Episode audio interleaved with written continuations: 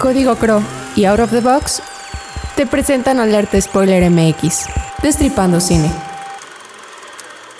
Silencio en set, corre sonido, cámara. Si te gusta ver, hacer, criticar y hablar de cine, te invitamos a que te quedes en Alerta Spoiler. Vamos a destripar lo mejor de la cartelera del streaming disponible en México.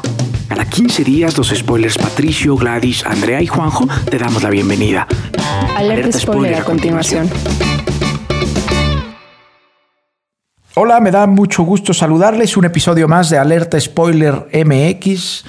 Dos buenas películas donde hay crítica, hay controversia, hay de todo. Querida Gladys, ¿cómo estás? Hola Juanjo, muy bien. Muchas gracias. Aquí esperando el nuevo debate.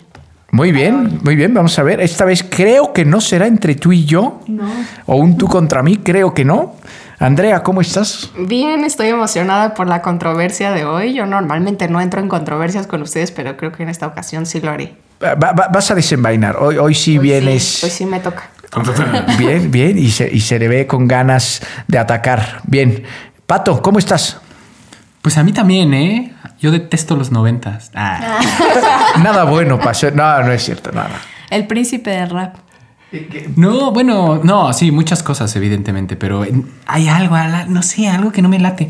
Ah, no es como que puedes quitar una década y, que la- el tiempo siga sucediendo, ¿no? Es, es esencial. Pero. Y una de estas películas es muy noventera, la neta. Bueno, es que es noventera. Sí. O sea, es, de- es, de- es del 96. Pero bueno, sin más preámbulos, vamos a escuchar el tráiler, la cápsula de Tesis. ¿Qué es el cine? Es dinero. Ahí fuera está la industria norteamericana dispuesta a pisotearos y solo hay un modo de competir con ellos. Dar al público lo que quiere. Alejandro Amenábar dirigió en 1996 su ópera prima de largometraje y se inclinó por el género de suspenso. Tengo porno de todas las categorías. Porno light, gore, sado, oriental. Si eso es todo lo que tienes. Tesis es el perfecto ejemplo de un cineasta que no pisó tan fuerte con su primer película, pero que fue mejorando con el paso de los años. De cualquier forma, atrás de este filme se plasma la visión de un director que levantó Goyas en ese año por mejor guion original y mejor director Nobel. Nada despreciable. La trama ha envejecido bien, pues se trata de la violencia hacia la mujer que tristemente sigue siendo tema en nuestros días. Real. A Vanessa la mataron. Es una chica atada a una silla y un tío con un pasamontañas la está machacando. Esto no es algo aislado, es un negocio. Esa gente trafica con fibra. Las imágenes parecerán perturbarnos al inicio, pero con el avance de la película se van haciendo más llevaderas. Esto podría ser un acierto o jugar en contra de Amenábar, pero ya dependerá de cada espectador juzgar si el filme merece o no un aplauso. ¿Crees que una película podría matar a una persona?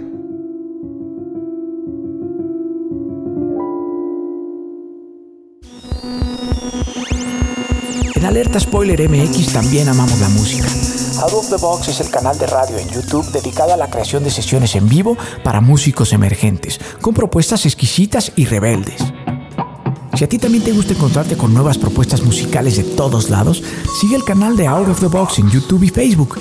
Entérate de las nuevas sesiones a través de Instagram y Twitter en arroba Out of the Box Chrome. Out of the Box. Escucha local. Piensa out of the box. Continuamos. Muy bien, ahí está. Tesis, Alejandro Amenábar, ópera prima, 1996, una hora y media de película, suspenso. A mí me parece que para ser una ópera prima, esta película, yo no sé ustedes qué piensen, pero pues se veía un director que prometía y que a la larga nos ha cumplido. Es una obra menor, definitivamente. Sí creo que no es su mejor película. Él, él- mismo debería, debería saberlo. Pero, Andrea, ¿cuál, ¿cuál es tu opinión general de esta película?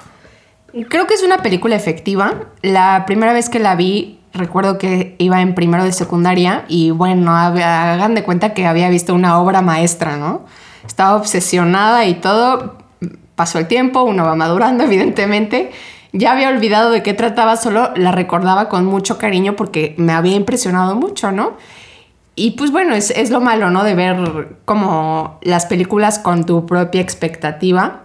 Ya no fue la misma experiencia, pero creo que sí es una película efectiva. O sea, el suspenso existe, te lleva a donde te tiene que llevar. Mi principal problema es con los personajes que creo que no son tan creíbles. O sea, a ver, tú te encuentras una cinta de estas, de una chava que desapareció. No te quedes entretenida en tu tesis, ni te haces la investigadora, la llevas a la policía y va y se acabó, no hay película.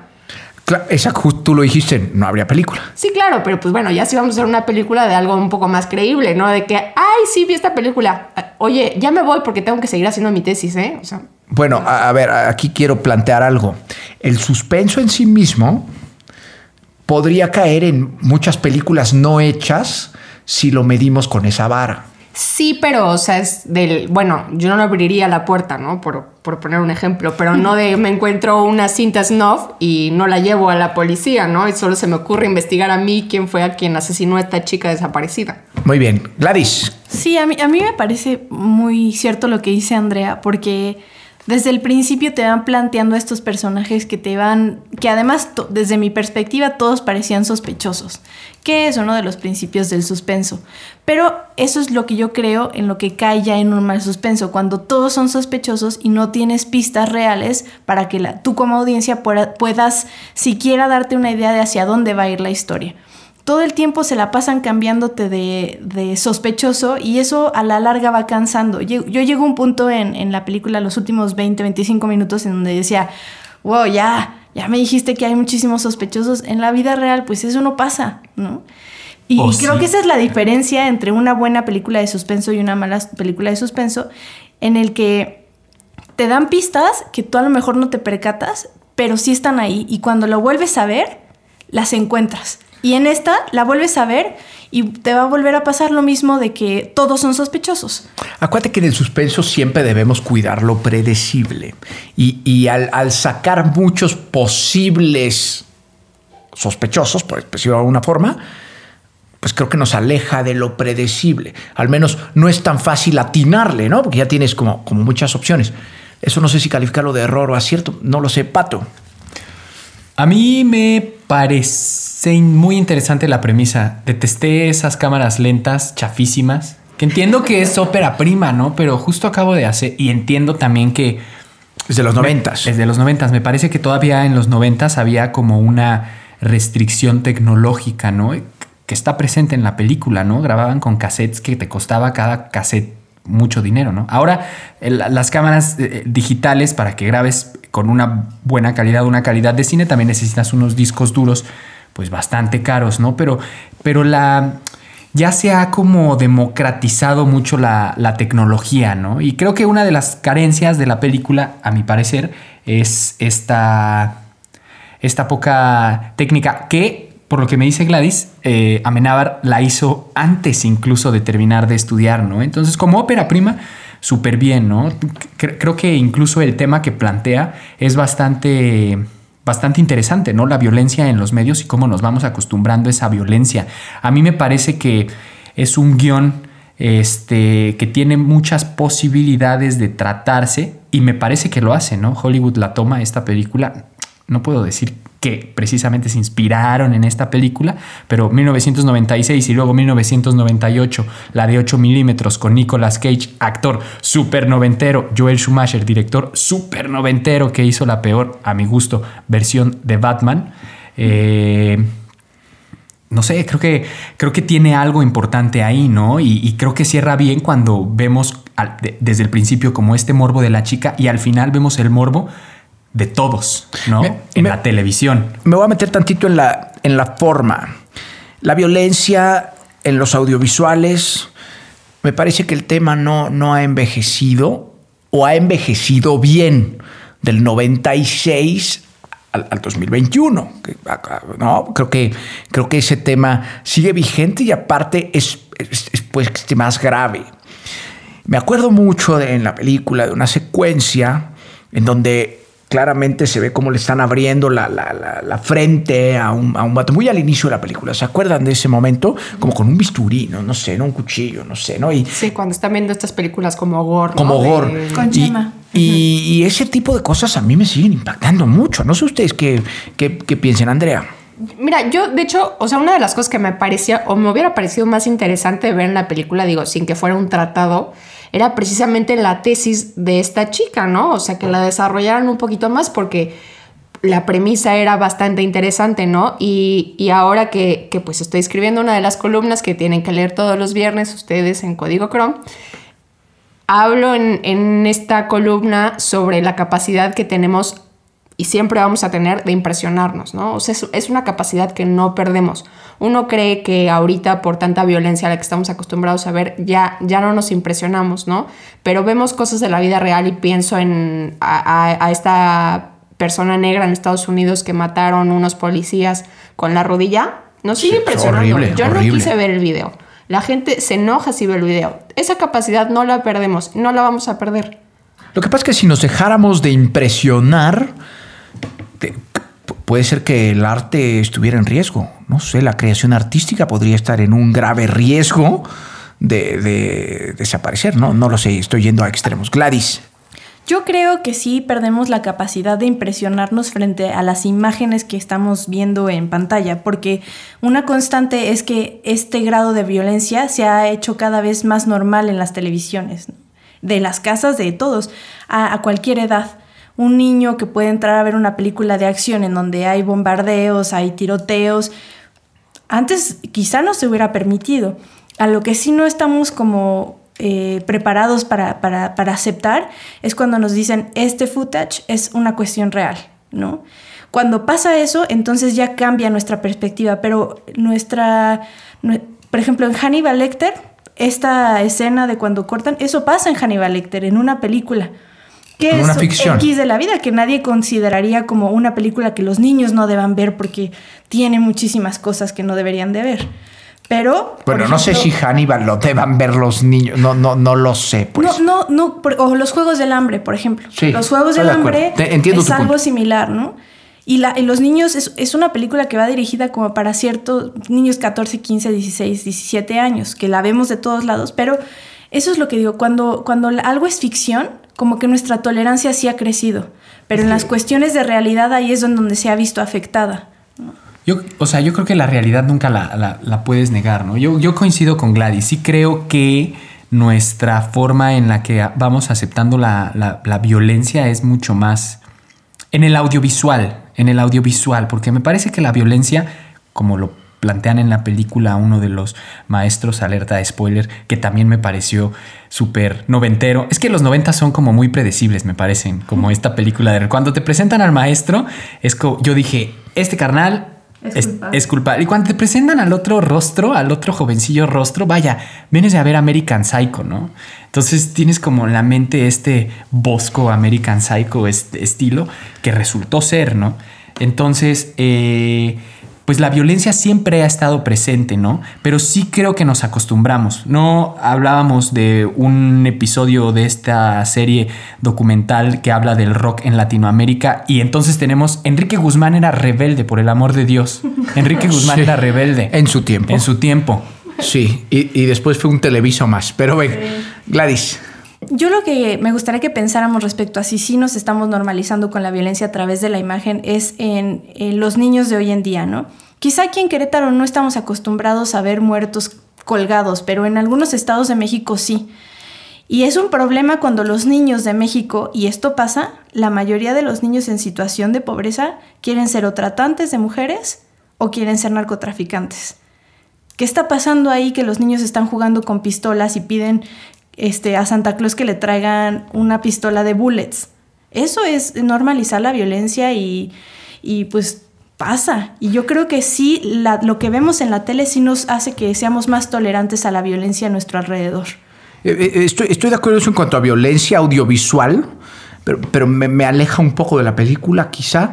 Me quiero centrar tantito en en Ángela, eh, personaje protagónico, porque yo no sé ustedes, pero a mí me parece que no crece nunca y, y que es la misma boba de siempre, ¿no? Inclusive hasta en sus caras, ¿no? Como que, como que nunca va entendiendo por la vida y ahora quiere gritarle de, bueno, ya tiene 60 alarmas, llamadas de atención, Eh, niña, es por acá, ¿no? O sea, y, y- y como que nunca crece. ¿Qué piensan ustedes de esto?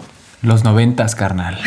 No, además, esa era otra de las críticas que yo hacía, porque yo pensaba con esta escena del principio que nos ponen, que además se me hace muy bien hecha y muy interesante, y que te abre y dice, wow, ¿qué va a pasar, no? Es la escena en la que abre, están, los bajan a todos del tren, Ángela va en el tren y le dicen, pero no volteen a ver al- a las vías porque está partido por la mitad el, el güey este que se tiró. Y entonces ves a ella que va en la fila y no va a ir a ver, pero de repente se sale de la fila e intenta ver. En ese punto yo dije, hay algo extraño con esta mujer.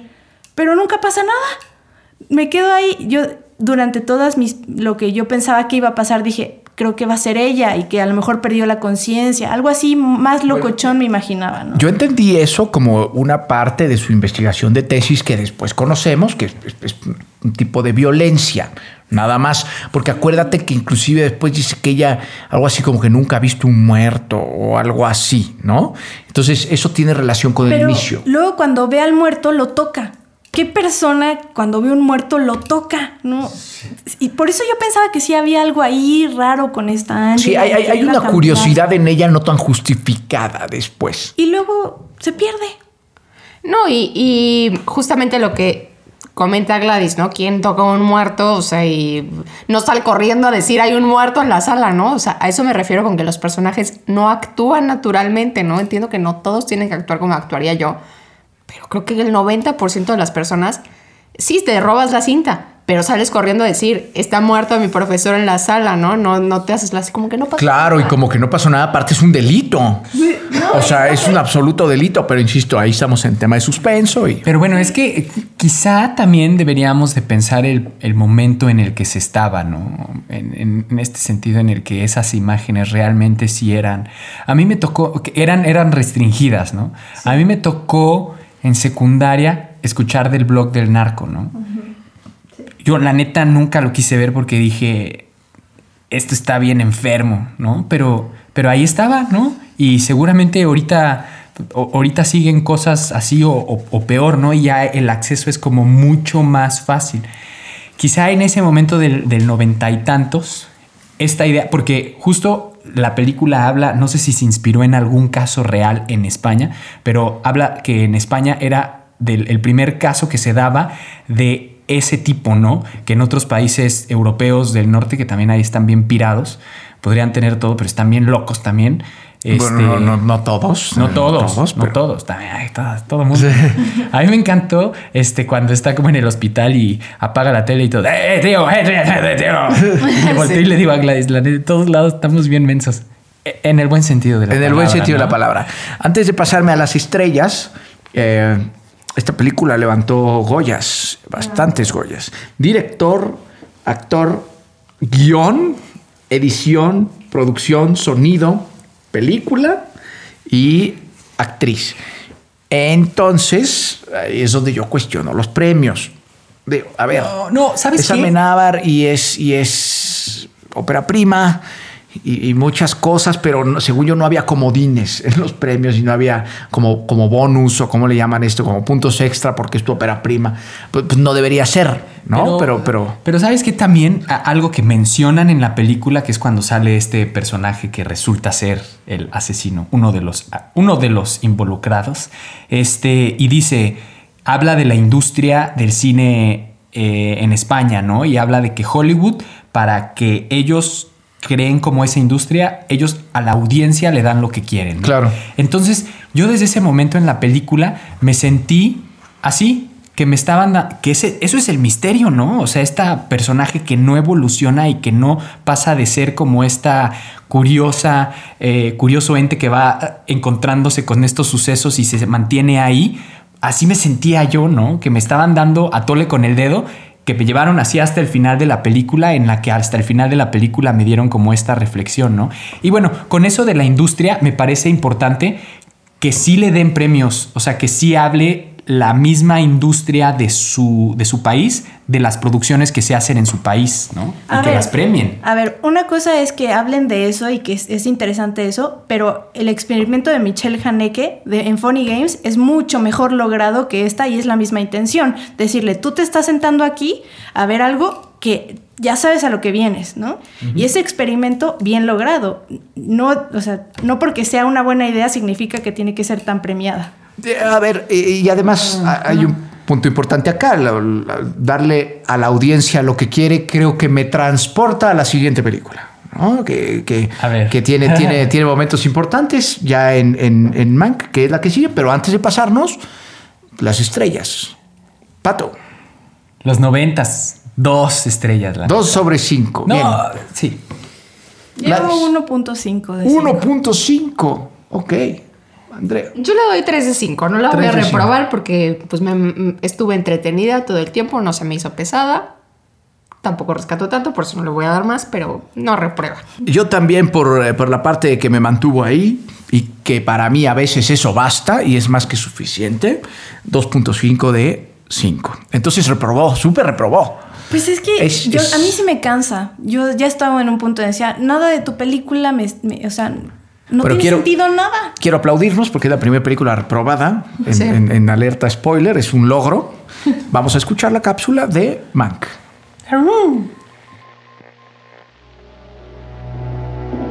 Meg, it's Orson Welles. Of course it is. I think it's time we talked. What is it the writer says? Tell the story you know. El aclamado director David Fincher regresa a la pantalla grande después de seis años de hibernación, con un guion original de su padre.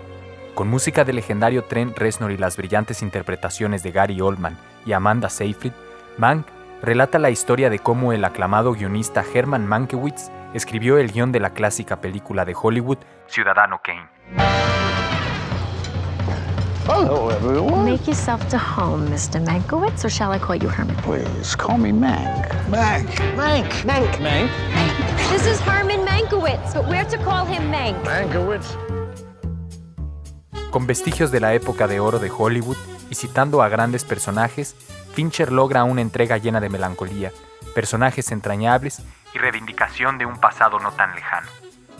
Are you familiar with the parable of the organ grinder's monkey?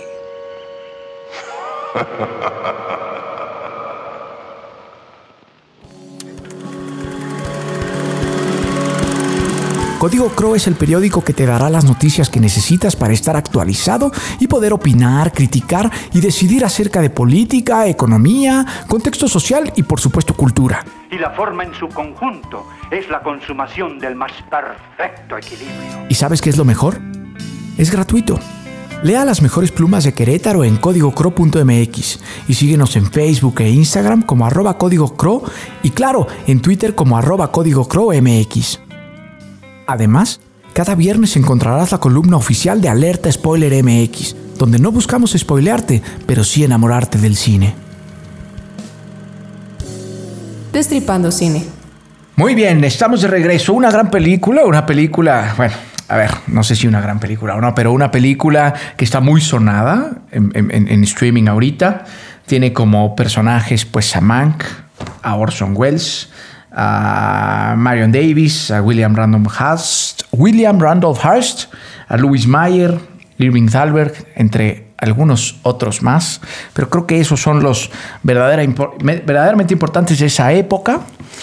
Y pues empiezo preguntándoles, Gladys, ¿cuál es tu opinión general de la película? A mí sí me gustó mucho. Yo sí creo que es una gran película. David Fincher hizo una gran película para ti.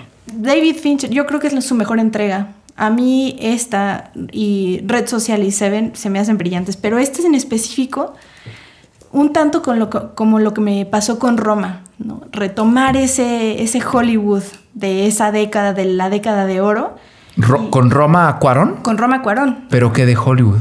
No, o sea, lo que viví con él, de que me hizo Ah, vivir Ya, 1970. ya, ya, ok, ya te entendí.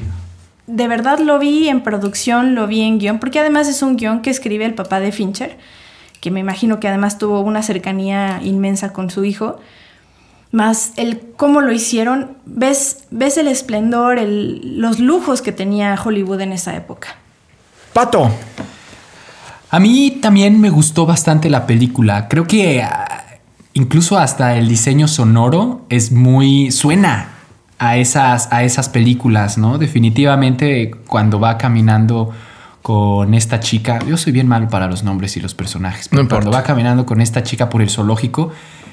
Estaba viendo Citizen Kane. En muchos momentos me sentí viendo Citizen Kane.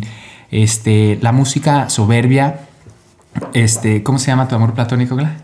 Ah, no, el de Eva, Reznor. el de Trent Reznor, que además él ya ha colaborado con David Fincher, ¿no? Compuso la música de redes sociales, de Social Red Network, social, ajá. La, y también de esta nueva película de Disney Soul, la con la misma dupla, ¿no? Entonces, y ese güey es el vocalista de Nine Inch Nails, ¿no? Entonces es como esta cosa maravillosa que, que, bueno, sumando a, a la película, la, me, me gustó mucho. Lo, es, es, es como ver una gran obra de teatro, los diálogos. Se ve que él, estaba obsesionado con la dramaturgia y el personaje, Herman Mankiewicz, era, era dramaturgo, ¿no? Originalmente, que luego llega a, a Los Ángeles y en ese momento, pues, era lo que daba de comer, ¿no? En Nueva York, supongo que Broadway en 1929 estaba como ese momento difícil y era lo que daba de comer. Que curiosamente, en las épocas difíciles es que, es que el entretenimiento se impulsa, ¿no? Eh, A, a mí me, a mí me gustó, pero vamos a seguir Bueno, escuchando. Bueno, es que, es que a ver, to- todos los guionistas, o muchos de los guionistas de esas épocas antes escribían teatro porque entendamos que era un cine en esas épocas pues bastante primitivo, ¿no? Llevaba 35, 40 años de existencia, no llevaba tanto. Si hay algo que no le critico a esta película, es el diseño sonoro. O sea, toda la musicalización, todo el diseño de audio, todo, eh, es espectacular. Esa parte es una gran producción. Pero te escucho, Andrea. Pues bueno, voy a empezar diciendo que yo creo que va a ser una película muy sonada en la temporada de premios y creo que es totalmente infundado. Eh, salvo el diseño sonoro, ahí creo que sí merece muchos premios. La producción en general es, es bastante buena, pues bueno, sabemos que es David Fincher, entonces lo iba a lograr. Pero fue una historia en torno al mito de Ciudadano Kane mal lograda. ¿no? Yo, yo también lo creo. Gladys. Bueno, Primero quería como compartirles un dato curioso por ahí, que la música fue grabada con, instru- con instrumentos de la época. ¿no? Todo fue tratado con una cuestión de que sí querían que se viera como el- la época del cine de oro. Y ahí la está- producción bellísima, ¿no? Ahora, por, por otro lado, lo, lo que mencionan, yo no creo que hayas... Yo sí lo, lo vi amorosamente como una película sobre cómo hicieron Ciudadano Kane, pero realmente es una película de la vida del escritor del guion de Ciudadano Sí, Kane que es de Mank, quedó se llama Mank. opacado por Orson Welles. Y esa es la verdadera historia de quién realmente escribió la obra maestra que ganó el guion a Mejor Oscar. ¿Sabes, ¿Sabes por qué creo que no necesariamente, o sea, sí tiene que ver con la historia de Mank, o sea, con, con la vida de él, de- del momento, pero es el momento en el que está escribiendo Ciudadano Kane. Entonces de repente a mí me brinca no ver para nada a Orson Welles más que en una llamada al principio y al fin, los últimos 15 minutos. Es que Tiene todo el sentido. tiene todo el sentido. Él no lo escribió. No. Eh, no, exactamente. En eso tiene un sentido narrativo. Pero yo quería que me contaran la historia atrás del por qué daba los créditos. O sea, por qué, primero, por qué los vendía de esa manera. eh, y, y- y- por qué los vendía de esa manera. Y por. Y, y- y- y la alteración que, a la que llevó cuando quiso su crédito en Ciudadano Kane fue mucho, de muchas mayores dimensiones.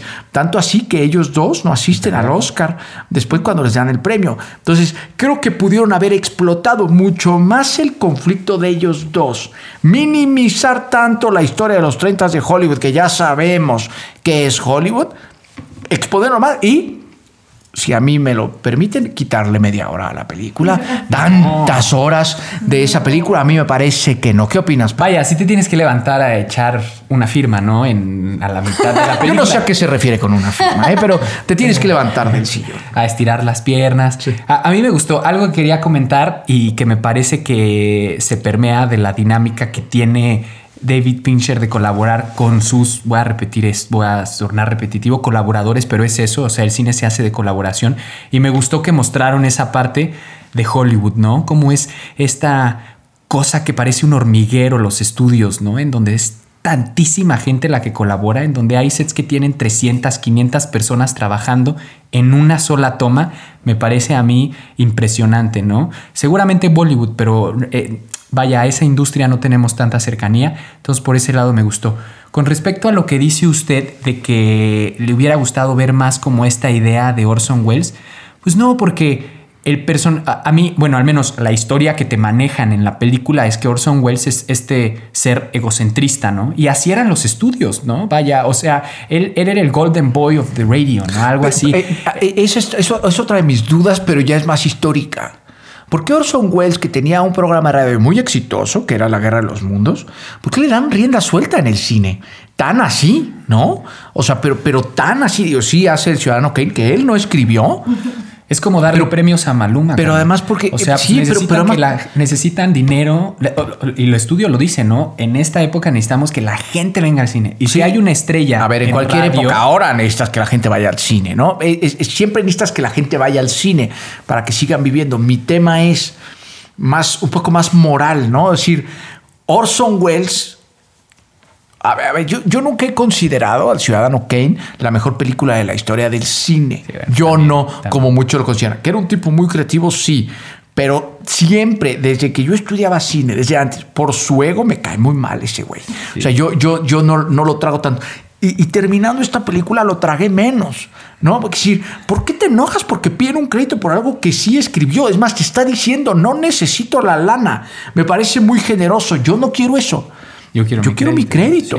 Sí, es, es, es, es lo, es lo justo. Y entonces yo decía, escárbenme más ahí, ¿no? Pero ya llevo, ¿qué crees? Ya llevo dos horas. Pero ya es no, que se va a acabar. Es que a mí me parece que sí escarban dentro de eso, ¿no? Desde el principio que te muestran como este grupo de escritores que estaban al servicio de MGM, ¿no? El de Metro Goldwyn Mayer, que él era, si tienen algún problema, come to papa, ¿no? Y él decía, el cine es esta industria. O sea, tienes estas figuras en las que el escritor que tú eres un dramaturgo y el dramaturgo está considerado como esta figura que respeta las palabras, porque también hay un diálogo en donde le dicen eso, usted respeta las palabras y me gustaría sentarme con usted, este, pues se vendía por mayor, ¿no? Los, los guionistas. Entonces creo que justamente ese es el rompimiento en donde ahora se le tiene que dar el crédito a esa persona que genera la idea, ¿no? Y lo que iba a decir que me parece que permea como con esta idea de la, de la película y de la colaboración, fíjense, el director de fotografía de esta película fue el gaffer, para los que no saben, gaffer es la mano derecha del director de fotografía en el equipo de fotografía de una producción cinematográfica de la película The Gone Girl de David Fincher. Y en esta película, bueno, pues le tocó ser el director de fotografía. Y es un ascenso importante. Es, exacto. Entonces me parece. No sé, me parece interesante muy, mucho esta idea que David Fincher siga creyendo en el, en, en esta, en el cine como un arte colaborativo, ¿no? De, de oportunidades y en el vamos a contar todos una historia. Sí, a ver, para esos niveles de producciones no puedes que no creer en una colaboración. Necesitas 300, 500 personas. O sea, necesitas la colaboración. Eric Messerschmidt. Que bonita foto, no le doy Oscar, ¿eh? Muy, muy de acuerdo. A mí me parece que sí retoma el lenguaje. Incluso hasta me parece que por eso de repente se hace pesada. Porque la película está fotografiada como si fuera una película rodada en esos años. No, sí. Retomar está lindo. Yo no le doy un Oscar por retomar. A mí dáselo a quien innove, ¿no? A mi, a mi parecer, Gladys. Yo creo, retomando la, la polémica de, de lo de Orson Welles, yo creo que es evidente que no querían mencionar a Orson Welles porque Orson Welles ya tuvo, ya tuvo la fama que tuvo que tener y se la robó a Mankiewicz. Porque después de, de esta, de Citizen Kane, Orson Welles se nos fue para allá. ¿Por qué le dan la oportunidad de entrar a cine? Por lo que hizo con la, la guerra, de, la guerra de los mundos. En el radio, sí. Lo logró y lo logró romper y le dieron la oportunidad y se lleva todo su equipo y era un joven, tenía toda la actitud. ¿Por qué es 24 años tenía. ¿Por qué es considerada una obra maestra? Porque, tra- porque transformó el lenguaje cinematográfico. No es la mejor película de la historia. Acuérdense que la crítica cinematográfica debe de ser siempre subjetiva y la película de Ciudadano Kane tiene muchas vertientes y muchas visiones. Y- y aparte depende de lo que te guste. Sí tuvo aportaciones técnicas muy importantes. Sí, inclusive, inclusive hizo hoyos en el suelo en algunas partes esto para bajar cámaras. O sea, sí, sí tiene cosas. Concuerdo contigo en que es una obra Sí, maestra. claro. Que no es la mejor película de la historia del cine. No te sé decir cuál sea porque es subjetivo, Es que no hay pero una. no, hay una. No hay, absurdo no hay una decirlo. para ti que sea la misma para mí. Exacto. O sea, no, y, y menos para ti, para mí, pues. O sea, tú, tú y yo pensamos muy distinto, pero, pero a, lo que voy, eh, bueno, qui- quiero pasar algunos aspectos que son importantes, que me parecen que están geniales. La autodestrucción de Mank a través del alcohol y del juego es una actuación fabulosa. La relación de amistad con la diva del momento es muy importante en Mank, porque al final acuérdense lo que representaban las divas, estas actrices, ¿no? En esos momentos eran como la primera dama de Estados Unidos, ¿eh? sino que más importante.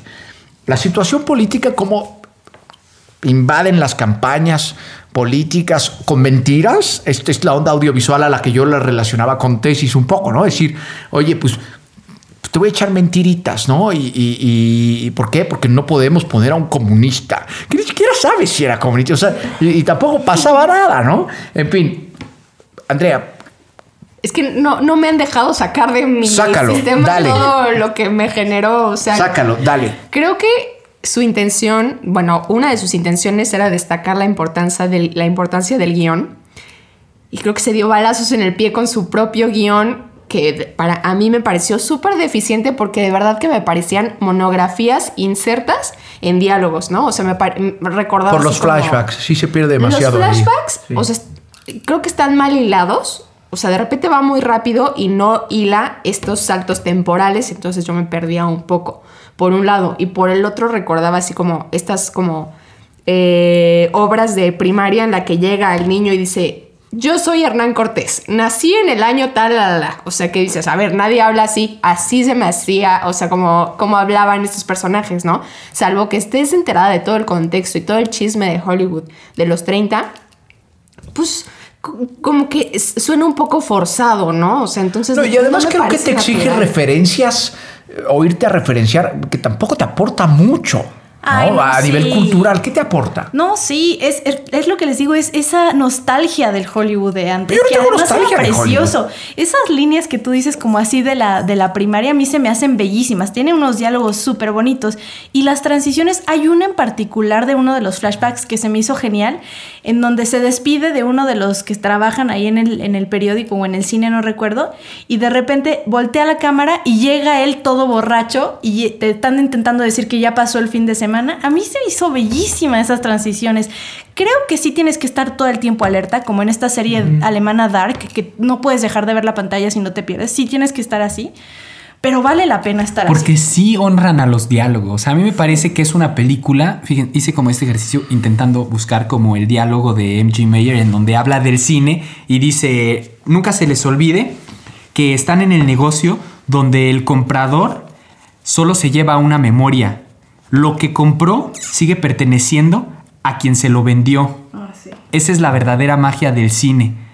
No permitan que nadie les diga nada diferente. Entonces, buscando esta línea, este, encontré como este sitio en donde hicieron como el transcript, la transcripción completa, solo de los diálogos.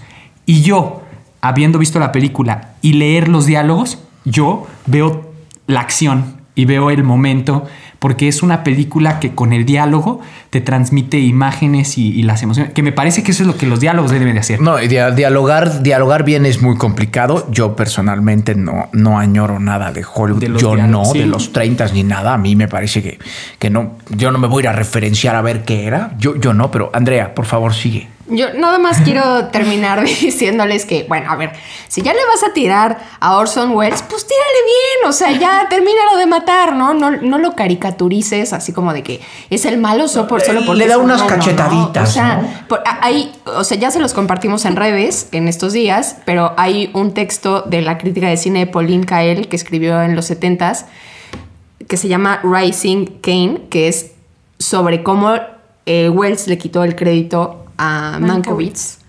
Y, y pues ahí sí es totalmente hostil. O sea, esa mujer sí no se iba con rodeos y le dio hasta con la cubeta, ¿no? Pues me hubiera gustado ver más de eso, ¿no? O sea, así como de, pues eres un hijo de puta y entonces va esto y esto y Ese esto. es y otro esto. tipo de referencia, ¿no? Es decir, lo bonito de Hollywood, pero- pero también lo ojete, ¿no? Y te tienes que ir a todo. Para cerrar, Pato, venga. Es que me parece que sí ven lo. O sea, Orson Welles era la imagen de lo que Hollywood estaba creando, ¿no?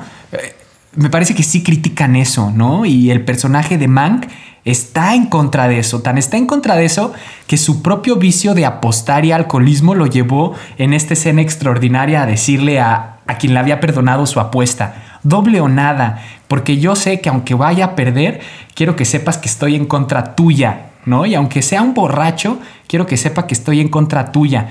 Y Orson Welles nada más era el figurín. Era, era este personaje. Y, y hoy día estoy seguro que hay un Orson Welles allá afuera. Hay miles. ¿no? Miles. Y, y que se roban como eso y, que compran los, los créditos, ¿no? Entonces creo que iba no hacia Orson Welles, sino hacia la idea que permite que haya Orson Welles. Muy bien, para cerrar y pasarnos a las estrellas, eh, yo leí que el nieto de, de Mank dice que está bien personificado, o sea, que, que- que- que lo hace bien, que porque además de ser un borracho y jugador, sí era un buen hombre. O sea, sí, sí había atrás de él un buen hombre. Estrellas, Gladys, Yo le doy 4 de 5. cuatro. ¿Por qué no diste un Rosalío, Gladys? Porque sí es una película difícil de ver y, y, ah, también entiendo que pues, en el cine debemos de tener también esas visiones de que sean internacionales, ¿no? No nada más hablarle a un solo, solo tipo de persona y no creo que es una película que todo el mundo pueda disfrutar, igual que Roma, pero a Roma sí le doy 5. Ok, ya hablaremos en su momento de, de Roma. Muy bien, cuatro y cinco, Pato. Yo, por la fotografía, porque se me hace una grandísima ópera prima de fotografía, le doy un Rosalío Solano, porque además el buen Rosalío Solano era fotógrafo, ¿no? Y. Y me gustó, cinefotógrafo, me- de verdad sí me gustó la película. Muy bien. Me parecen diálogos súper llegadores. Muy bien, y además sabemos que tú siempre andas dando por doquier tus rosalíos, entonces debes tener más que los demás, ¿no? Porque nosotros no damos tanto. Yo tengo mucho Rosalío Solano que dar. Exactamente. Andrea, Yo le doy 2 de 5 y te viste buena onda. y me vi buena onda. Te voy a decir por qué. Ahora no voy a hablar de por qué, es, qué estuvo mal que le doy 2 de 5. solo más bien hablo de lo que rescato, que fue los últimos 15 minutos, que creo que fueron un poquito más dinámicos. Este monólogo en la cena es bastante interesante. Y creo que nada más. Que además sí fue real, es Mankiewicz sí vomitó en una cena real.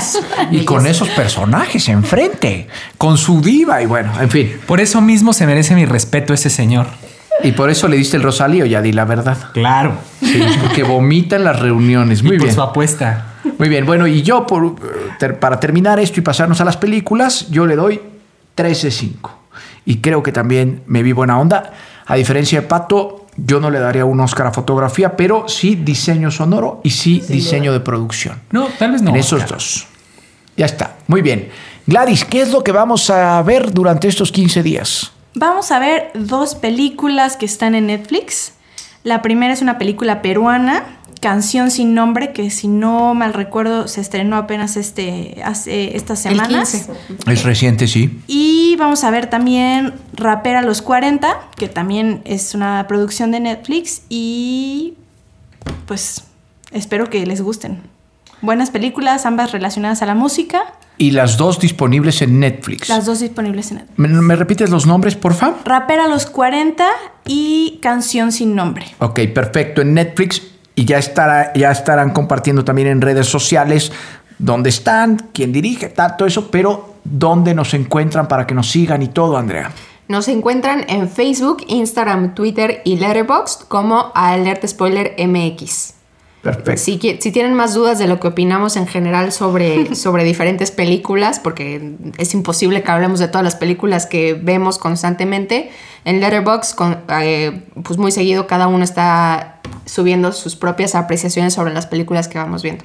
Y, y también ahí en redes sociales, en la red social que quieran, a mí me gustaría que de repente nos dijeran si están del lado de Andrea y Juanjo en Mac o del lado de Pato y Gladys en Mac, ¿no? Solo, solo para, para, para ver si tú y yo estamos locos, ¿no? O- Bueno, o- si no, pues estamos juntos en, en esto por lo menos, ¿no? Sí, sí, sí, eh, cuando menos. Muy bien. Sencillamente yo se lo puedo responder, todos estamos locos.